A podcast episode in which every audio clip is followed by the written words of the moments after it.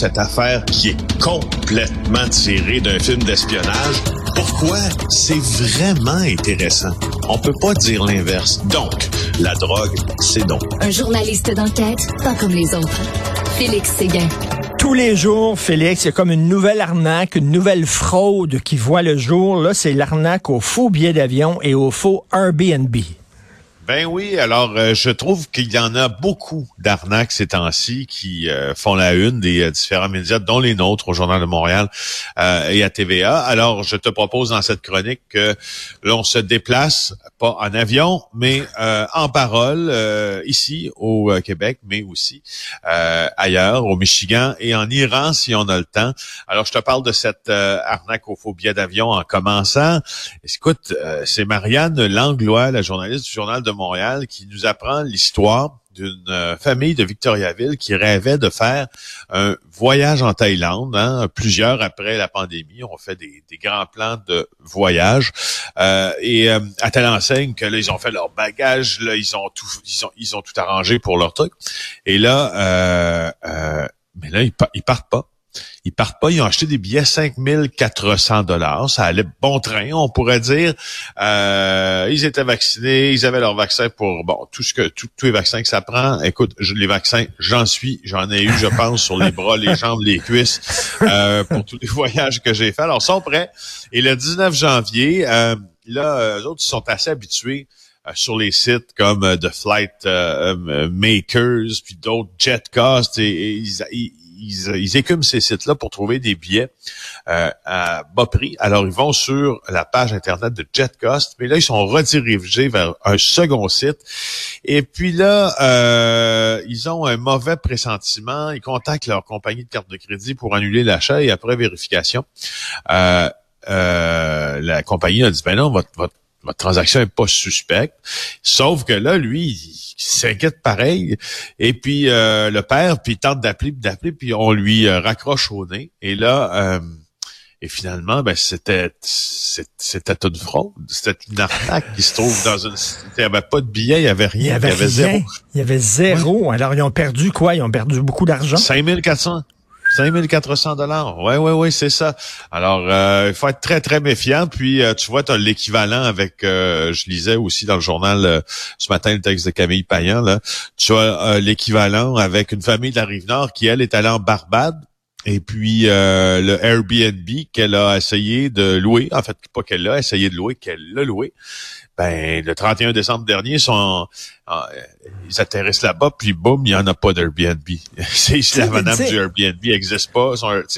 Félix, d'où l'importance, maintenant, on dit on n'a plus besoin d'agents de voyage parce qu'avec ces sites-là, on peut faire affaire directement avec des hôtels, des Airbnb. On n'a pas besoin de passer par un agent de voyage.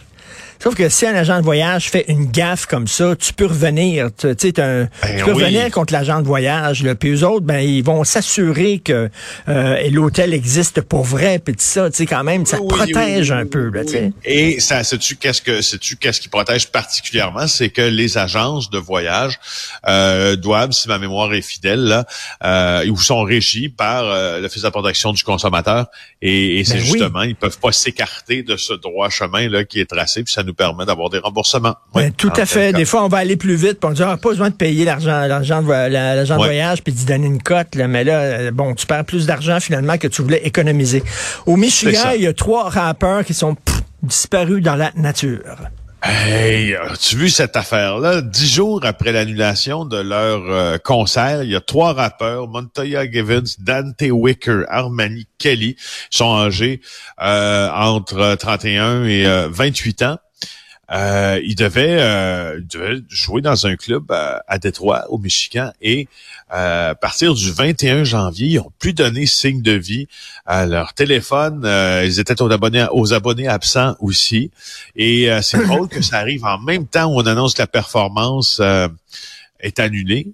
et là, leur mère commence à s'impliquer dans les recherches, puis, puis là, on les trouve toujours pas. Et euh, je voulais juste te dire de suivre cette histoire-là, parce qu'aux États-Unis, ça fait grand bruit.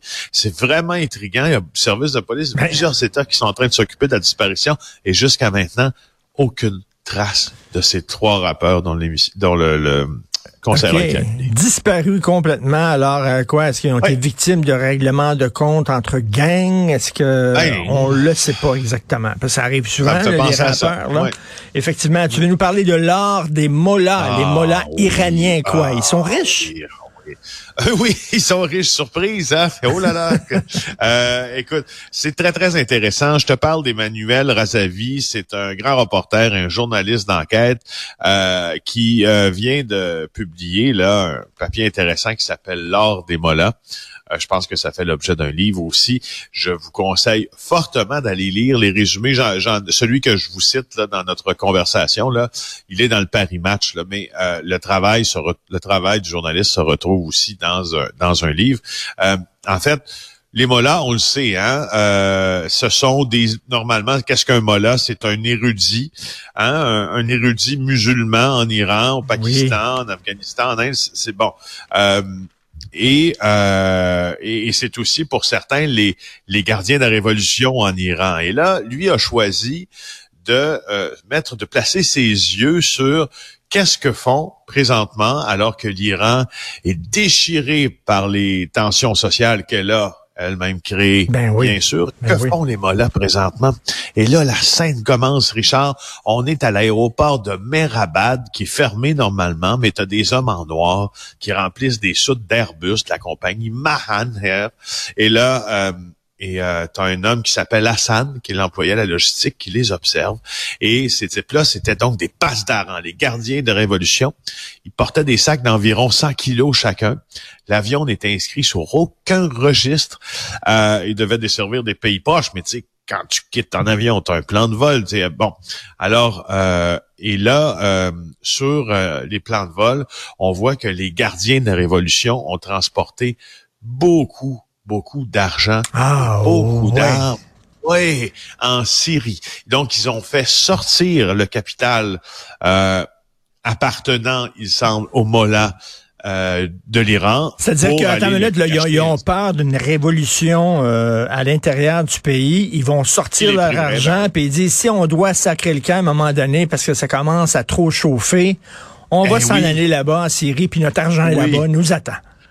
Oui, exactement. Puis c'est un collectif de pirates informatiques iraniens qui a mis euh, le journaliste sur euh, cette piste-là qui s'appelle Black Reward.